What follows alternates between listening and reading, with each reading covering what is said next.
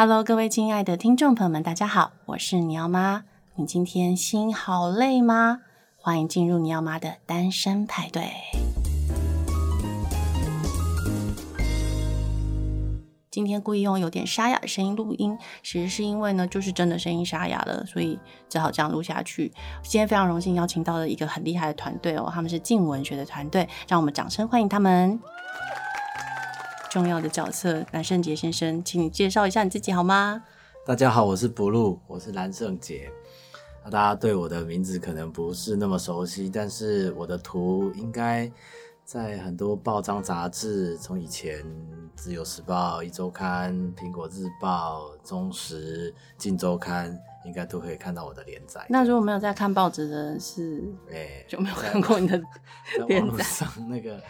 那个不入流，一个富爸爸带着一个小孩的富爸爸，对富爸爸，富爸爸，富爸爸带着一个小孩子。你刚刚自己说的，好，那我们对父子一对父子的插画粉砖这样子，图文粉砖。那接下来我们邀请到的是镜文学的副总编辑林玉瑜小姐，让我们掌声欢迎她。Hello，大家好，我是静文学副总编辑林玉。今天我是绿叶，所以要麻烦 Blue 多多的，我是来烘托你的。哎、欸，其实副总编辑声音真的很好听，哎，多讲，真的要多讲一点话。呃，所以其实今天还有另外一个神秘的一个彩蛋嘉宾，他是 Blue 的经纪人阿碰。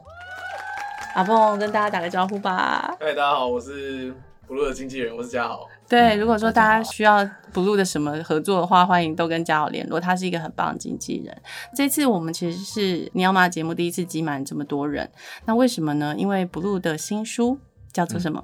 一加一加一。对，这本书呢，它有一个还蛮厉害的编制，哎，我们请副总编辑跟我们说说这次的编制怎么样。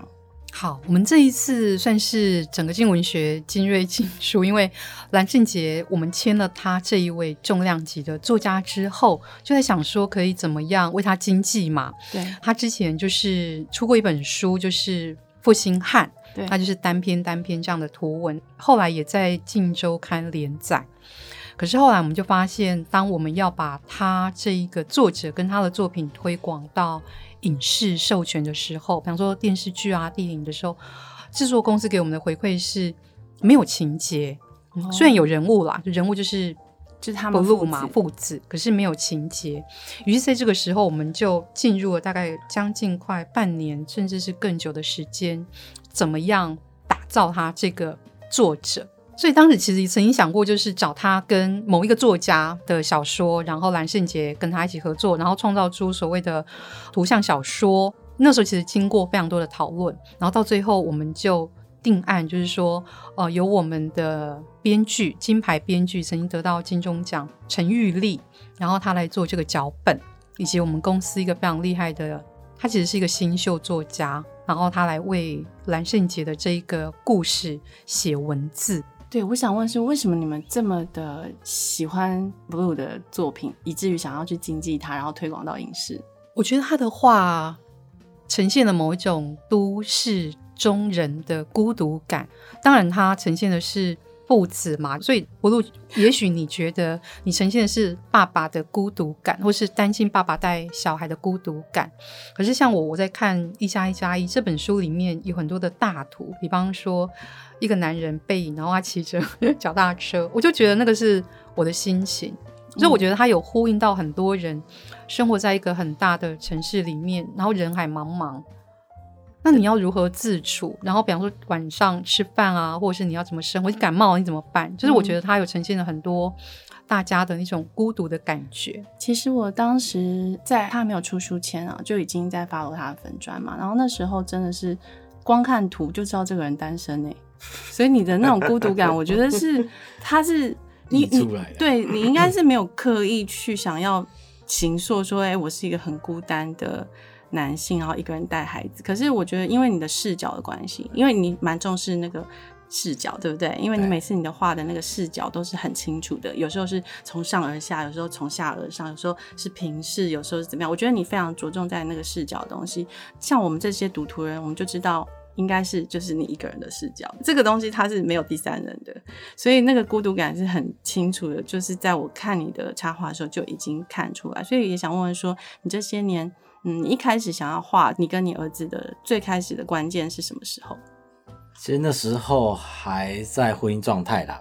那但是我刚开始画这一系列的时候，那时候其实主要是有点抱怨文的那种心境，讨拍文吗？讨讨拍对可能哦，昨天晚上又没有好好睡啦，然后小孩子可能又尿到哪里去啦，然后又又是这周周是怎么奶粉才刚买，怎么又没有了？其实比较是讨拍的啦。对。啊，那时候还是在婚姻状态。可是，在讨拍完的时候，是不是就已经获得很多回响？对，我本来光粉丝页的名字就叫不入流。那不入流这个名字也是因为我以前在苹果日报上面的专栏，那个专栏名称叫不入流，啊，里面都是画一些就真的是不入流的东西。然后我以前都画比较多女体啊、时事的作品，粉丝页上面的。的粉丝也都是这些不入，不是、啊，都是不怎么入流的人吗？不是啊，都喜欢看这些感到伤心，就是比较大胆成人的漫画。你那那时候应该算比较漫画体，对不对？也算，对，可以这样，可以可以这样分类。后来就变成这个亲子的。哇！结果我那个按赞数跟之前的比起来差好多。那你还记得你第一次被转载很多很多，以至于大家更认识不入流是哪一个作品吗？我那是一系列，是大概有二十张图吧，被一个台湾的艺术网站就把我二十张都抠过去分享。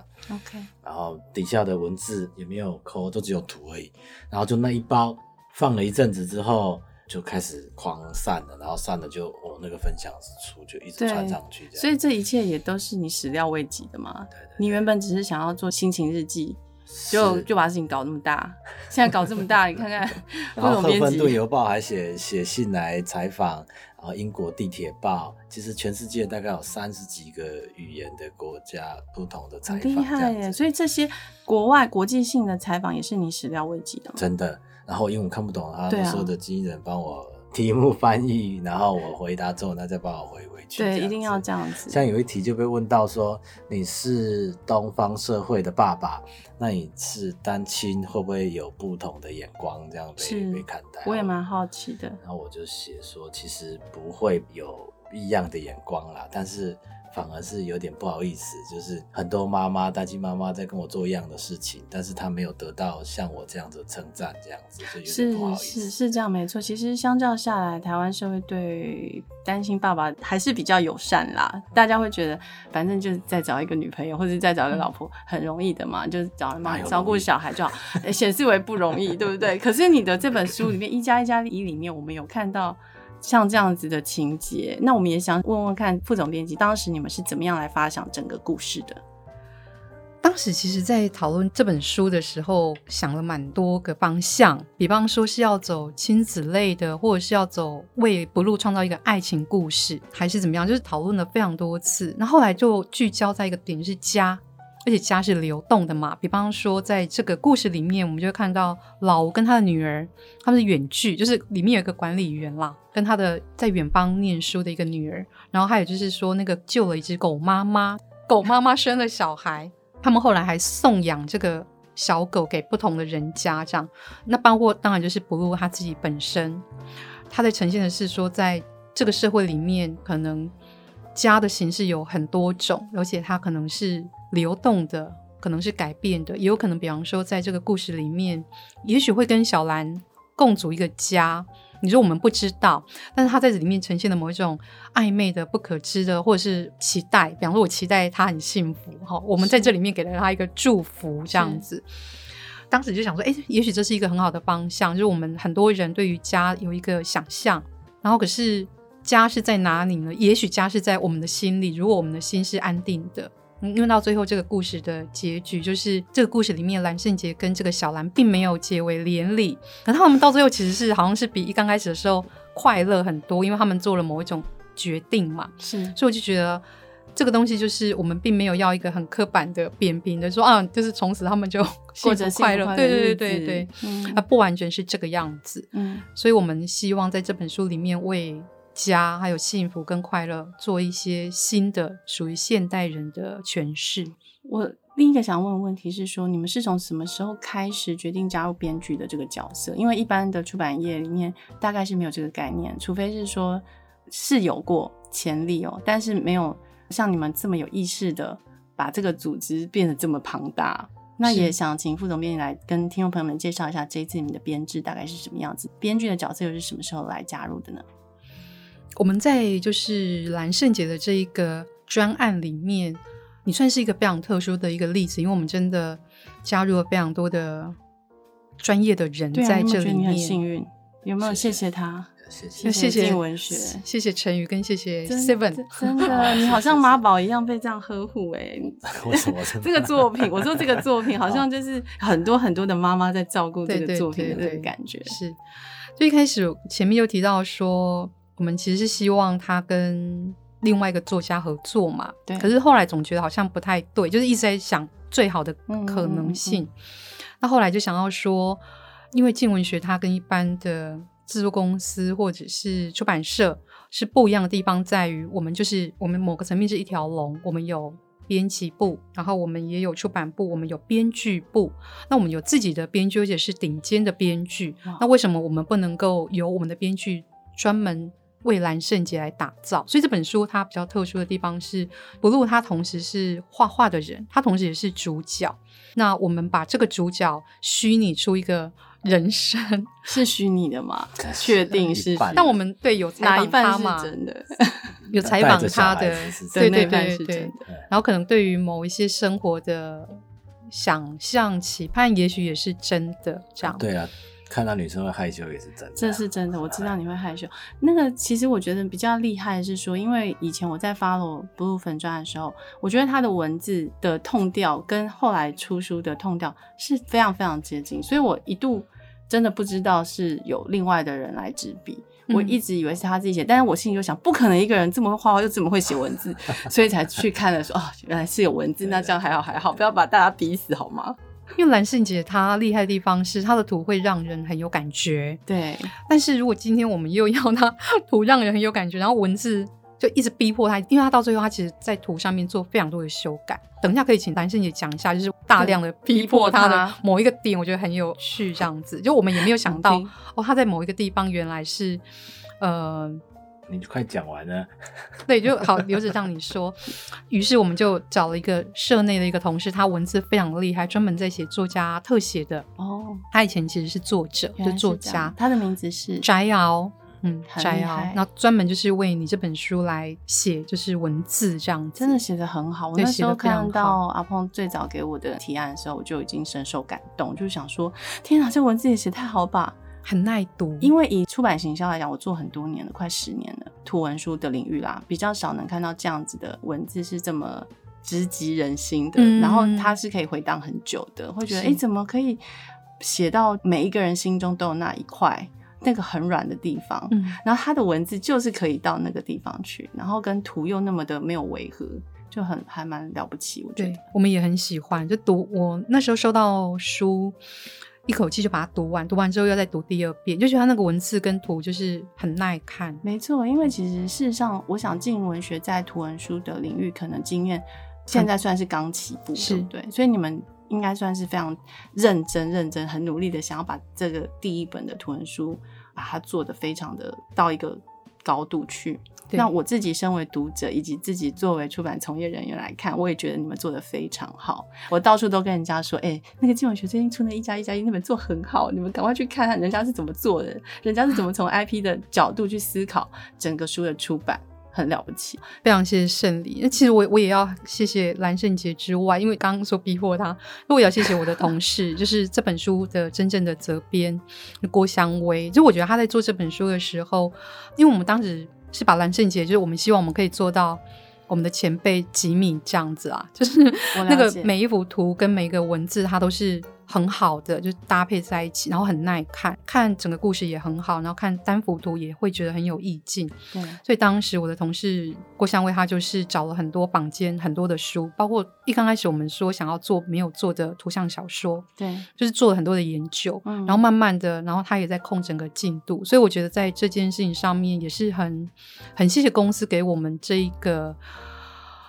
老实讲，我也会觉得说，如果不是因为公司有编剧，然后有翟敖，然后有很好的，比方说蓝圣杰作为编辑的我们，我们可能也没有办法得到这么多的资源来做一个这样的案子。嗯，我觉得就是天时地利人和，就是要造就一本书。嗯、事实上，真的让很多人应该都很羡慕吧。就是如果身为一个绘者、插画家，都会应该觉得说，如果我也能做出一本一加一加一这样的书，应该毕生就没有遗憾了。至少我有出过像这样子一个编制很了不起的书，因为通常就是图文作家而已啊，然后外加一个编辑啊，然后一个行销就很好了，还有经纪人。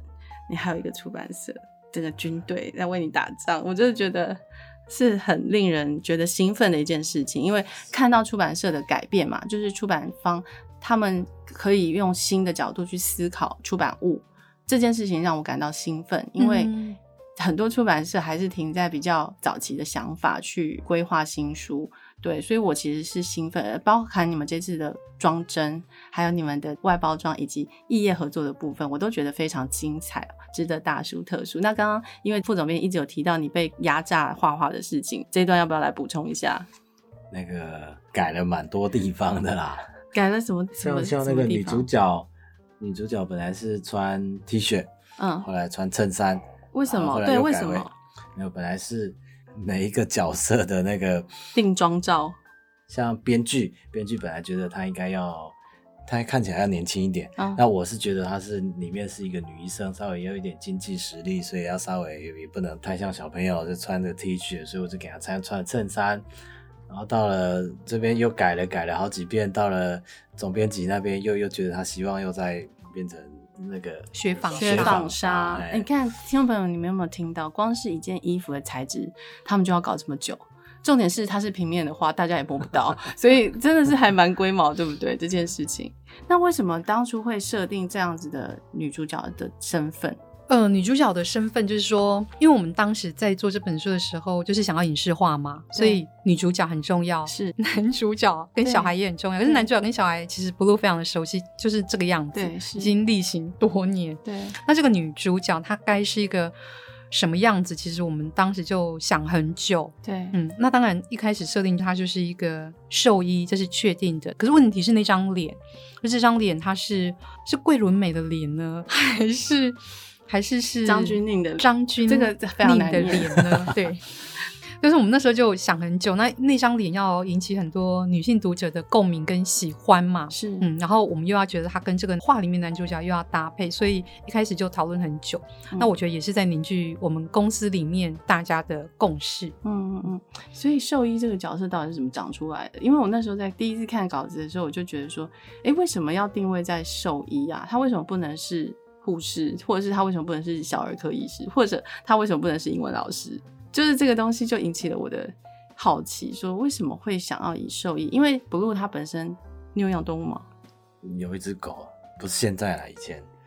对啊，所以他在跟他的粉砖里面的那个连接，我就觉得，哎，这个兽医角色很新鲜，可是我不知道它的原因是什么，所以也很想问问出版社方当时是怎么样去想到这样子的角色的。当时应该是想要有一只，好像是出现了一只狗哦，希望有一只，因为这个父子他们必须要有一个连接点，才能够认识到这个女主角嘛，总不能够让她在路上搭讪，就是她要有一个很，我不敢哦哦，对对，她不敢，对她实际上她不敢。然后再来就是说，最理想而且符合她个性会做的事情是这个小孩的关系，嗯嗯，所以其实这个小孩他因为看到了那只狗。受伤了，然后他就说：“哎，我要养它，我要带它去散步。”那很自然而然的，他就跟这个在医疗这只狗的兽医就接上线了。嗯嗯。后来画出来的这个整个造型定案之后，你们也有对未来将要演这个角色的女主角有什么样的想象吗？你们有自己许愿说“我想要谁，我想要谁”这样子吗？你不如你自己呢？谁？不知道你你有没有什么 想法呀？你画完之后，你有没有想说，我想要谁来演这个角色？没有，这时候画明明就有，没有。然后他说，他说你明明就有。那副总编辑呢？自己有没有什么样的想象呢？对这个角色未来的演员？我们当时在这个画里面设定的女生的那个脸是桂纶镁啦，哦，就是是一个很清新的，然后非常当代女性的样子，都会女性的样子，对。嗯，然后长得就是很干净啊。后来广末凉子也有冒出来这个，对，大概就是那一型的，哦、就是很清纯、那种很知性、知性可爱，嗯、然后又又有点都会感 mix 在一起的这样子的角色。那你自己呢？你自己如果说未来这个被 IP 化变成影视的时候，你会希望谁来演你的角色？他说广末凉子的话也蛮厉害的、啊。你 广末凉子演你，我就哭了。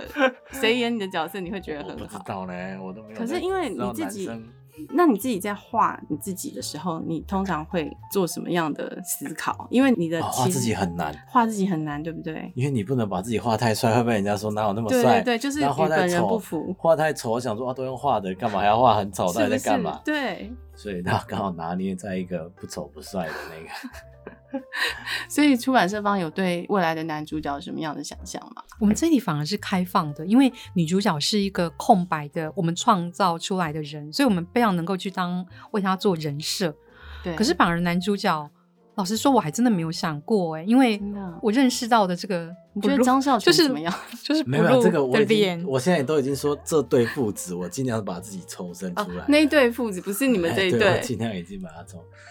对，因为其实事实上书里的孩子年纪也比你现在孩子再大一些嘛，有吗？没有，感觉是感觉好像大一点点，就是现在六岁了，现在六岁，现在六岁了。对，所以其实像我自己是觉得张孝全是不错，你们可以考虑一下。这是你的喜好吗？是，可能没有我喜好，我手背范围很广，好吗？除了张孝全，我其他也都很可以，有彭于晏也很可以哦。但但是因为还是要有像爸爸的样子嘛，因为其实他在画里面。其实是，就算你把孩子遮掉，你也可以认出这个人是一个爸爸耶。这个是怎么做到的？所以我加了那个胡子。你觉得主要是你加了胡子之后，让他看起来是有一点年纪吗？对对对。可有点年纪跟是爸爸，我觉得是两件事哎。有一些男人他年纪大，但是他看起来就是单身汉，没有爸爸感，就是单身汉。可是像他是。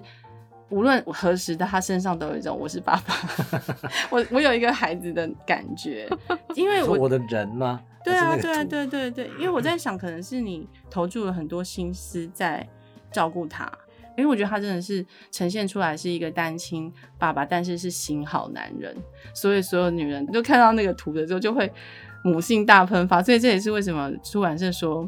其实女性的读者比例是远高于男性男性读者，对不对？嗯、跟他是读文书没关，我觉得跟他是这个主题是大有关系的。是，那这次的编剧，你们是从一开始，我们一开始其实只是希望找我们的同事，就是陈玉丽，她来给我们一些故事大纲，好，就顺着就是 Lily，我们想说她可以就是给我们一些，比方说人物的设定啊，故事大纲，然后剧情的走向。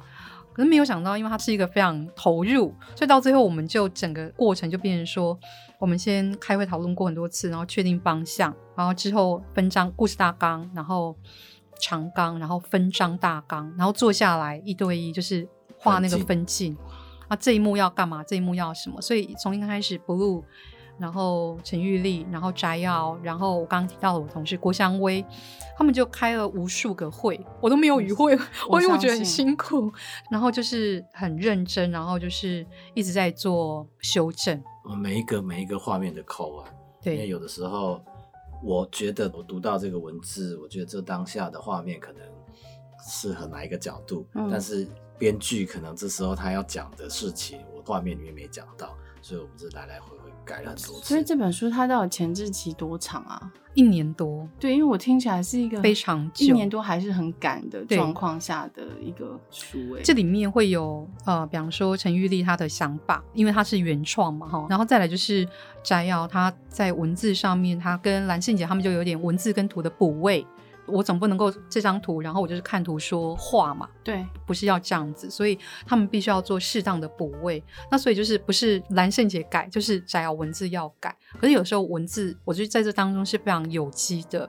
然后我，我懂，我懂这个细节，因为我们其实做绘本做很久，图文怎么共作，其实这个部分是大家。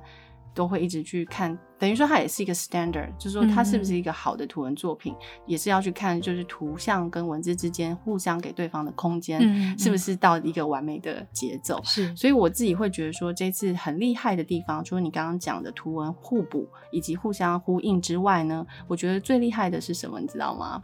最厉害的是说，虽然文字编剧都是另外请人来写来想，但是呃，你还是会觉得这是 Blue 的书啊，是而不是配插画，是是，这个是我觉得做的非常精确的到位的一个事情。这个部分你们又是怎么拿捏的呢？我们在想这本书的时候，其实心里面就是一直都有 Blue 啊，哦，就是时时刻刻想着 Blue 心里面。然后就我刚刚说这本书，某个层面你可以说是给他的祝福啦，哦、就我们希望他未来有个家，然后幸福快乐。那希望 Blue 幸福，就是希望天底下很多的单亲爸爸、单亲妈妈都幸福嘛。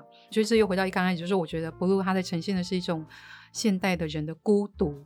那如果我能够解决他的孤独，那也许我也可以解决我的孤独。我觉得比较是这种感受，这样子。就是编辑的性格，你知道吗？就是大家总是会想要把这些文学作品哦，再次的。用文学的力量哦，然后再回到社会里面，嗯、给大家更多温暖的、嗯，疗愈人心的一些题材，嗯，哦，这是我觉得做出版社最好玩的地方哦，因为总是会遇到像你们这样真情的人，因为你们想的不是卖书，而是怎么样去把对于孤独的这个共感啊去做一个解释，然后再给他更多的转化的可能性，所以这是让人听了很感动的地方。你自己有在创作过程中，你的孤独有被削弱吗？孤独感 没有嘞，越画越孤独吗？其实我们画了这个书几页啊，图了图幅，哎，啊，我们在画的时候超过一百二十幅有哇，其实后来也抽掉了不少，所以你画画算很快，对不对？嗯，是，大概一天画一页，所以一百二十张你也要画了将近四个月。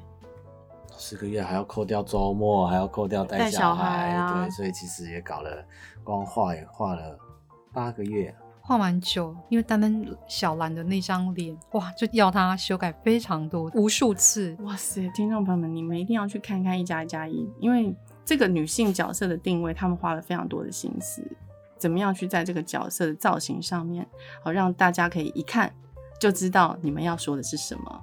这很重要，它就是一个符号性的东西，所以其实要做符号本来就没有那么容易。嗯，对，所以我自己是觉得有你们这样子都是从文字书出来背景的人，可以做的这么好，真的是很激励的。因为大家对于图文书的可能性的想象，其实已经有一点停滞不前了。所以我觉得这本书等于说是一个全新的视野，让现在国内正在做图文书、图像小说，或者甚至是无字书也好。图像为主的书籍的出版社都应该来看看是怎么操作的，包含你们后续的行销活动，我觉得也非常有趣。这点可以请大家跟我们分享吗？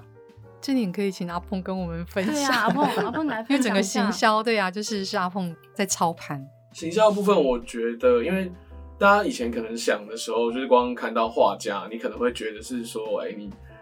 可能有某方面的限制，譬如说你可能去画一个新的公仔或者什么样子的。但我觉得公司给我们很大的空间，就是说我们可以有跟很多异业去做不一样的合作，包含可能我们做 MV，对，可能我们有跟公部门合作，但这些形式全部都没有限制，所以变成说我之前也有刚接到蓝蓝胜杰经纪人这个工作的时候，那我也去找了一些我以前的朋友，因为其实。虽然大家看不到，但 Blue 其实是他在穿搭上面是有自己的想法的人啊。因为我有认识一些就是呃可能做服饰业的朋友，嗯，那我也就就是跟他们接上线。之前的时候，一开始是采访或者是一些曝光的时候，我们可能会用某些衣服品牌的服装去跟他们商借，或者他们提供他们最新想要推荐的服饰让 Blue 来穿，等于是让他有点曝光这样。那到后来。直到输出了之后，可能算是比较友善厂商吧。那、嗯、他就其实就很大方的提供很多赠品给我们这样子。就是还有一个包包的牌子嘛，叫 Plan Me。对，然后可以说了，对。对，然后也放在 书里面，对不对？你们也直接就把它画进去了嘛？那时候其实本来想要画啦，但后来是帮他们画了一张明信片。对，我我对我记得是有一个画里面是有 Plan Me 的，所以你们其实整个编制都很像偶像剧，我觉得就是整个就是置入性。可是我说实话啊，因为一般的出版业从业人员哦都很严肃，那二来是以前的版权的问题，通常图像授权的版权不在出版社手上，所以变成说出版社他们如果要做这种全方位的。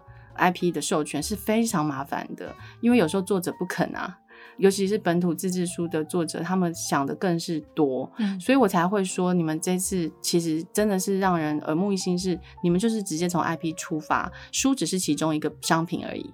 你们未来要看的是更大的版图、更大的国界，而不只是在台湾这个小岛上面的中文图文书而已。是我这样说应该是正确的吗？是是是，我觉得诠释非常的正确。嗯、就是说，我们刚开始就希望能够让这个蓝圣杰的话，比方说《单亲爸爸周记》，就在周刊上连载的那个。那当然现在是叫一加一加一，我们就是希望能够影视化，然后再也就是希望他能够成为很多，比方说异业合作的，他们就要找蓝圣杰，我们希望能够帮他赚钱啦，希望帮他小孩赚钱，这样。怎么这么佛心啊？所以刚开始我们当然的确在版权上面，对于很多的。出版社来说是很麻烦的，可是我们就在处理这些事，所以对一刚开始就抓 IP 了，所以对才能做这么多事情。所以我是觉得你真的很幸运，因为如果说你在别家出版社，他不一定有这样的资源的。嗯，是真的，你是出运了，出运了。现在就 就是所以人家说什么儿子会带财，你看是不是要特别谢谢你儿子一下？有什么话要跟儿子说吗？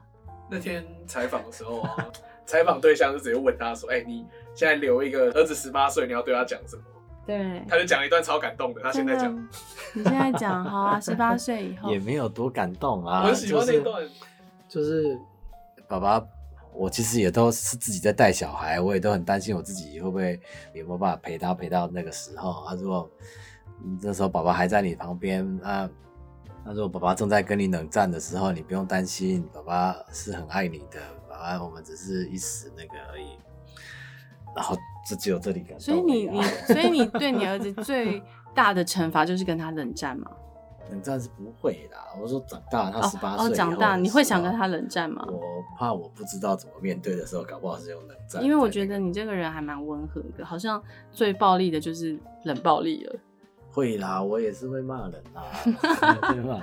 有一次。因为就是 Play Me 他们的衣服有赞助啊，我每年会带儿子去日本去住两个月，所以也要拍一些那个有穿他们的衣服的照片，还有拍背他们的包包的照片。是是是，所以我也跟着我儿子，早就已经先跟他讲了，说这个是我们有一半是要工作，所以要拍照的时候要让爸爸拍照，不要说不要拍不要拍这样子有个性。然后就有一次跟一群妈妈也是带着小孩。大概五个家庭吧，四个家庭坐火车去泡温泉，然后到了那个温泉的地方的时候，就有日本的那个传统的那个红色的木桥，然后木桥的对面有一个传统的佛寺，这样子也很漂亮。然后我就来来来，趁现在没有车也没有人，就拉着他站在那个桥中间那边拍照。他就不要，你知道，来呀，拍照啊，赶快赶快，现在没有人。再来，我就火气越来越来了，快点了，赶快照，不要动，把它拍。然后旁边的妈妈就说：“哦，拍个照，哎，干嘛骂小孩？”哦，我整个 很拍谢。可是我觉得 还好哎，因为我儿子也常这样，他就是很讨厌拍照，然后永远没有站好过，所以我觉得我们就是只好跟上他们的进度，就是我都是边走边拍，然后都没有停过。对，我现在超级会拍照的，超级，因为就是被他训练出来。很忙。以前还要背推车，还要有什么？你带单眼吗？一手单眼才会拍好看的相片，还要手机才可以录影。对，然后还有三百六十度的那个相机，所以我手超忙的，超多东西。真的。然后今天啊，其实因为时间的关系，我们也呃没有办法聊很久。但是今天听到一个很好的消息，就是这本书已经要再版了，真的是非常希望邀请读者朋友们啊，你们可以买这本书来看看，因为。要一本书再版其实是很不容易的，尤其是在现在疫情的时代，其实整个出版业受到非常大的冲击，大家的业绩真的都不是很好，所以在这个时代还能异军突起，然后那么快那么短的时间内就再版，表示这本书一定有它可看好看的地方。所以，我们今天非常谢谢静文学的副总编辑玉瑜，还有 Blue，然后还有阿碰到现场跟大家分享这本书。今天就非常感谢大家听完这集喽。拜拜，拜拜，拜拜。